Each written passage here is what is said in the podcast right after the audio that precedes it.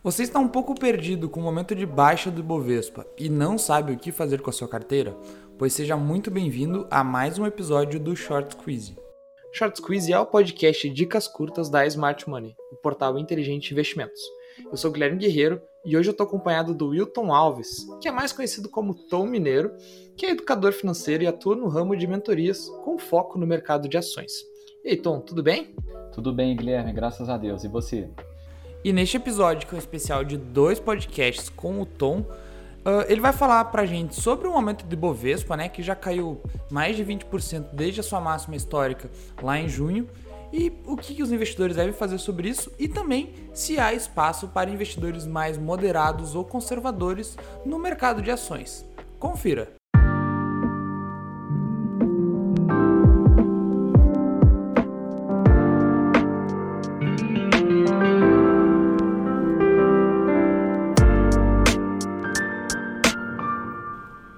Gente teve lá em junho uma máxima de 130 mil pontos né, no Ibovespa e desde então o índice já caiu mais de 20%. Muitas pessoas chegaram a cogitar o Ibovespa é, explodindo no, no, segundo semestre do ano, talvez chegando. Teve gente falando do Ibovespa a, quase em 150 mil, esse tipo de coisa. É, a realidade que a gente está vendo é diferente e a ideia aqui não é falar dessas pessoas que previram o Ibovespa subindo, etc. Mas sim falar dessa queda do Ibovespa né, de mais de 20% desde o seu pico, a sua máxima histórica lá em junho. Em menos de seis meses o, o índice já desceu 20%, que é muita coisa.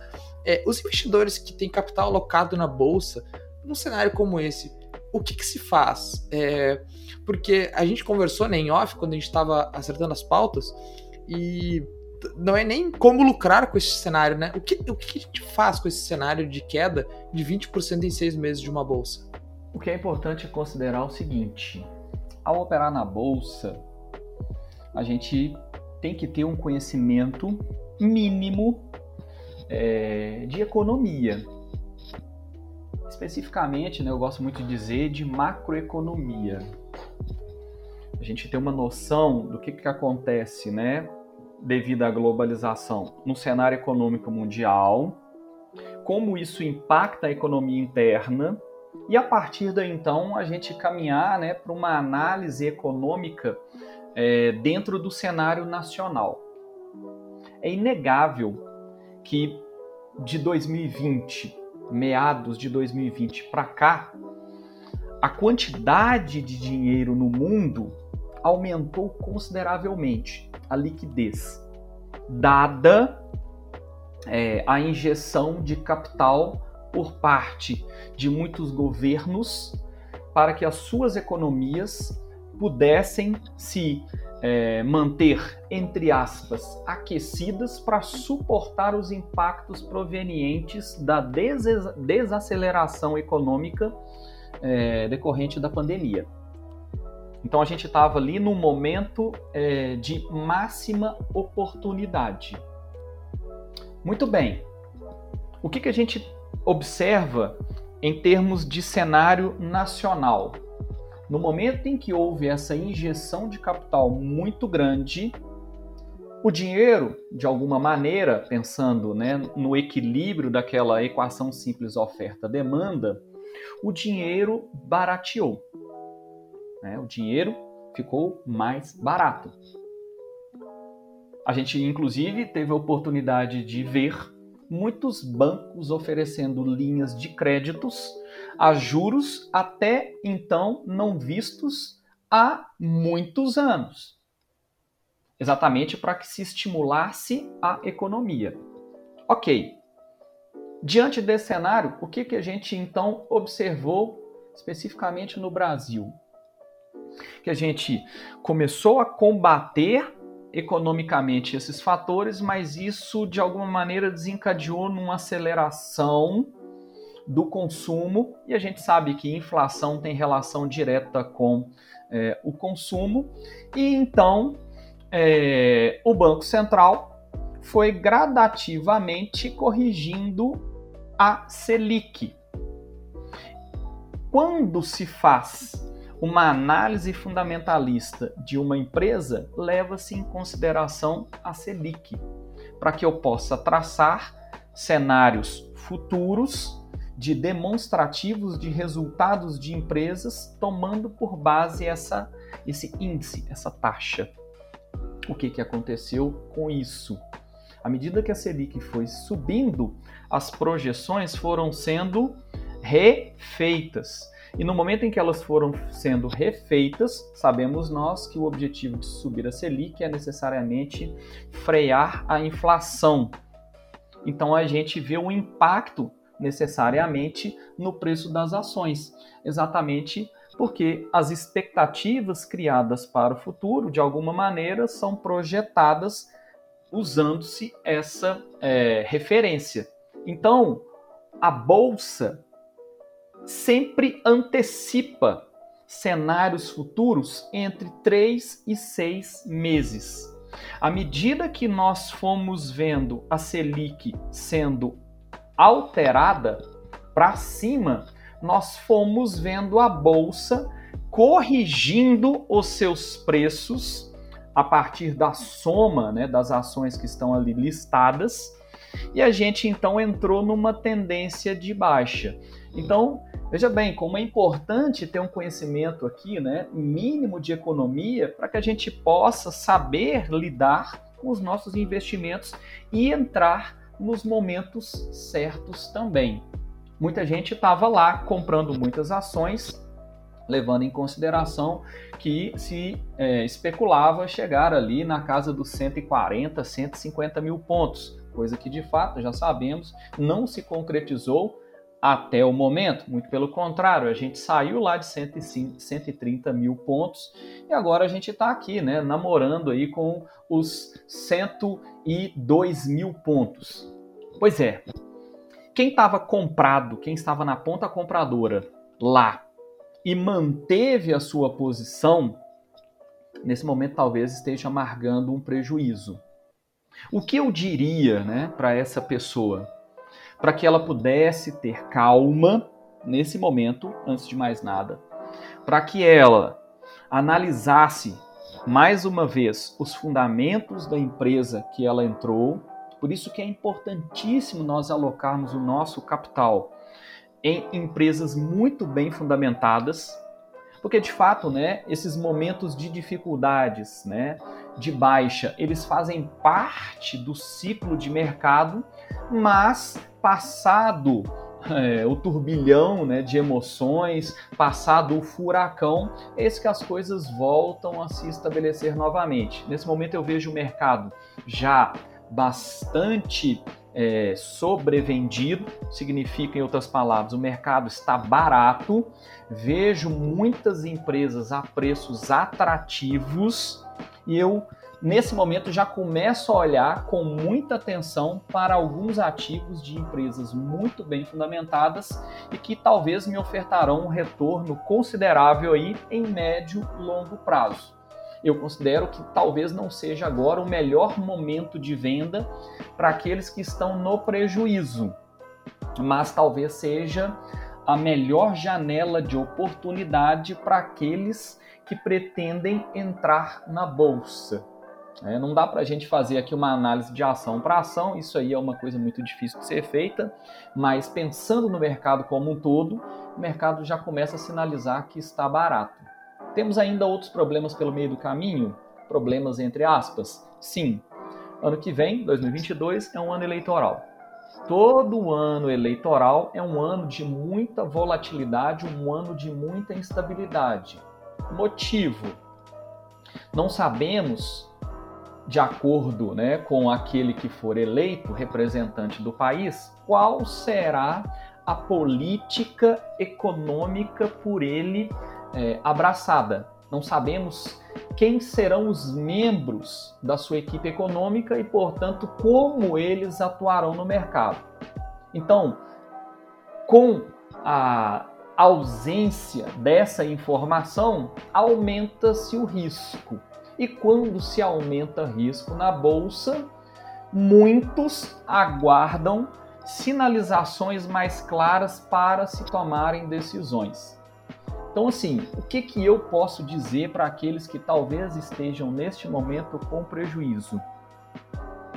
Fiquem calmos, analisem é, os fundamentos das empresas que vocês estão, procurem se informar com profissionais é, da área para saber se de fato é, essas empresas às quais vocês estão posicionados, elas têm é, condição de se recuperarem em médio longo prazo.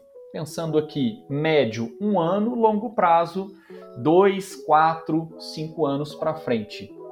Creio que a nossa economia passa por um dos momentos mais difíceis dela, é, pensando na última década, mas eu que já estou no mercado há um pouco mais aí de 14, 15 anos, entendo é, que são nesses momentos que nós precisamos trabalhar muito em nós, por incrível que talvez possa parecer isso que eu vá dizer, mas nós precisamos trabalhar muito em nós a nossa psicologia. O que faz com que hoje um investidor tenha consistência no mercado não tem a ver exclusivamente com o método que ele usa. É claro, é preciso ter uma estratégia de controle de risco. Se porventura alguém comprou bolsa a 130 e manteve posição até agora, muito provavelmente ele não tinha traçado no momento de entrada de compra em bolsa, ele não tinha traçado um cenário negativo. Apostou, entre aspas, numa alta sem controlar os seus riscos, protegendo o seu capital caso viesse uma baixa. Agora que caiu demais, talvez a melhor opção seja essa que eu disse: aguardar. E quem sabe, se de repente, né, chegando agora ao final do ano, entra aí um décimo terceiro, se você conseguir fazer, né, mais um aporte, não necessariamente nestes segmentos que você investiu, mas você pode de repente identificar outros setores e outras empresas que são fortes, para que você também, né, ao pulverizar o seu patrimônio, você consiga é, reduzir ainda mais os seus riscos, quem sabe, né, ao fazer este aporte nessa empresa ou nesse segmento, ela não vem ali a colaborar nesse processo de saída né, é, dessa região negativa aí é, dos seus retornos financeiros. Então, psicologia né, é um fator que tem um peso enorme dentro é, do sucesso daqueles que de fato pretendem é, seguir adiante no mundo dos investimentos. No trade, isso aí é decisivo é, para tornar né, um trader é, consistente. É muito importante levar isso em consideração. Excelente. É, uma última pergunta, Tom. É, porque tem muita gente que fica confuso, que relaciona investimentos diretamente com a bolsa e aí direciona a bolsa diretamente ao ganho de capital. É, e a, as pessoas acabam não saindo da poupança, mas eu queria é, rapidinho. Para aqueles investidores que se consideram é, mais conservadores ou moderados, principalmente os moderados, é, existe espaço na Bolsa de Valores para esses investidores que não são tão arrojados? Guilherme, existe espaço. Existe espaço. Muitas pessoas se consideram moderadas é, ou conservadoras, sem nunca terem feito é, um formulário de perfil de investimentos, né, o tradicional suitability. É importante procurar uma pessoa da área. São várias as instituições, as corretoras de valores que inclusive oferecem esse formulário de maneira gratuita. É uma exigência da CVM, inclusive, desde 2015. Exatamente. É, mas como a gente aqui no Brasil, a gente não tem uma cultura de investimentos, o que acontece é que aqueles que não têm conhecimento de fato sobre acabam, por uma conversa informal com não especialistas, é, acabam se autodenominando conservadores ou moderados. Mas talvez no momento em que a gente conversar com eles, talvez eles mudem de ideia. Claro que ainda podem existir os conservadores e os moderados. E existem então né, carteiras que são desenhadas para aqueles que são conservadores e moderados. É, eu vou aqui apenas a título né, de exemplificação mostrar aqui alguma coisa. Vamos imaginar que eu sou um investidor que tenho aí 100 mil reais e é, eu já estou lá com os meus, sei lá, 60 anos de idade, Estou né? colocando uma idade já um pouco mais alta e é, para ficar claro aqui, né, algumas coisas que eu quero que eu quero ilustrar. Vamos imaginar, eu tenho 100 mil reais, tenho 60 anos de idade, eu já não consigo mais correr tantos riscos quanto antes. Né? Eu não tenho tanta força quanto eu tinha quando jovem é, para correr atrás né, de, de, de, de, construção de capital, de, de geração de renda é, eu já tenho uma família, enfim, de alguma maneira eu já estou consolidado, então eu não quero arriscar muito, mas eu quero de alguma, de alguma forma extrair um pouco mais é, dos meus investimentos do que aquilo que a caderneta de poupança é, me oferece. Ora, eu posso pensar numa carteira que 5% dela esteja exposta a ações. Vou colocar 5 mil reais, por exemplo, em ações. E aí os outros 95% eu vou pensar em outros produtos que o mercado de capitais, e agora não necessariamente o mercado de ações, mas que o mercado de capitais me oferece. Sejam títulos do governo, sejam letras de crédito, é, seja um CDB, sejam fundos imobiliários e por aí vai. Então eu posso estruturar de alguma maneira é, o meu patrimônio de modo que sim, eu esteja exposto ao mercado de ações. Mas eu sempre bato aqui insisto na tecla que é importante deixar claro para aquele que está entrando no mercado de ações que ele deve se conhecer nesse processo, para ele então entender se de fato ele está é, na, me na melhor posição, seja ela conservador ou moderado, ou até mesmo agressivo. Um caminho é, que é importante ser trilhado por todos aqueles que querem saber qual é o melhor lugar para se ficar alocado, pensando nesses três perfis, um caminho que eles devem seguir é o caminho do autoconhecimento o caminho do conhecimento. Primeiro, eu saber quem eu sou, ao que estou disposto e quanto estou disposto por aquilo que desejo. Segundo ponto, conhecer sobre o mercado de ações. Medo é medo do desconhecido. Vários brasileiros têm medo de alocar seu dinheiro no mercado de ações. E se nós perguntamos o que eles conhecem a respeito do mercado de ações, o máximo que eles vão dizer é aquilo que eu vejo na TV, é aquilo que eu li ali muito rapidamente, superficialmente, é, num jornal, numa mídia e por aí vai. No momento que a gente começa a estudar sobre algo, naturalmente os nossos medos vão sendo quebrados. Não digo todos eles, mas uma boa parte deles. E inclusive a gente chega a se surpreender diante de determinadas situações. Apenas aqui para ilustrar, hoje a gente tem aí é, mais de 4 milhões de contas abertas, registradas na Bovespa. Temos aí né, é, um pouco mais de 3 milhões e meio de CPFs listados na Bovespa. Né? Por que 4 milhões de contas e 3 milhões e meio de CPF? Tom, porque uma pessoa pode ter mais de uma conta numa corretora e isso contabiliza lá ao final, por isso dá essa diferença. Isso corresponde, né, por alto, a mais ou menos é, 2% da população brasileira. Então nós temos 2% da população brasileira com uma conta aberta né, numa corretora de valores aqui no Brasil. Estou jogando para cima. Quando eu olho para os Estados Unidos, eu me surpreendo. Nesse momento, mais de 50% da população americana está exposta ao mercado de capitais americano. Veja bem, nós estamos falando de um país desenvolvido onde as pessoas já têm uma noção muito mais clara sobre o que é a renda variável, especificamente o mercado de ações, e diante do conhecimento que elas detêm, elas se sentem mais seguras para investirem é, nesse segmento. Então tá aí, né? O que, que é importante? O exercício do autoconhecimento e, naturalmente, o exercício do conhecimento do que seja esse universo de investimentos.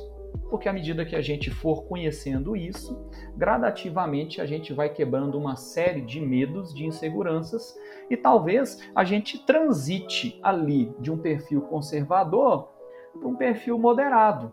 Ou talvez a gente reconheça que o nosso perfil adequado não seja o moderado, mas o perfil agressivo. É um exercício que cada um tem que fazer individualmente e, como eu disse aqui né, no início da minha fala, é, que possa ser acompanhado por empresas ou profissionais certificados que têm condição, portanto, de auxiliá-los é, nesse processo.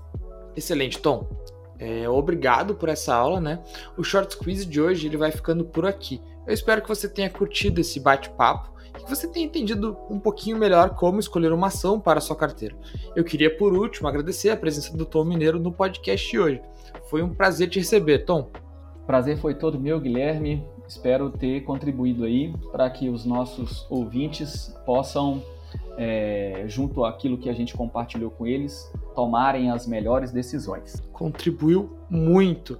O Short Squeeze tem um novo episódio semanalmente, trazendo conteúdo toda quinta-feira para te deixar cada vez mais familiarizado com o mundo dos investimentos. Até o próximo episódio. Tchau!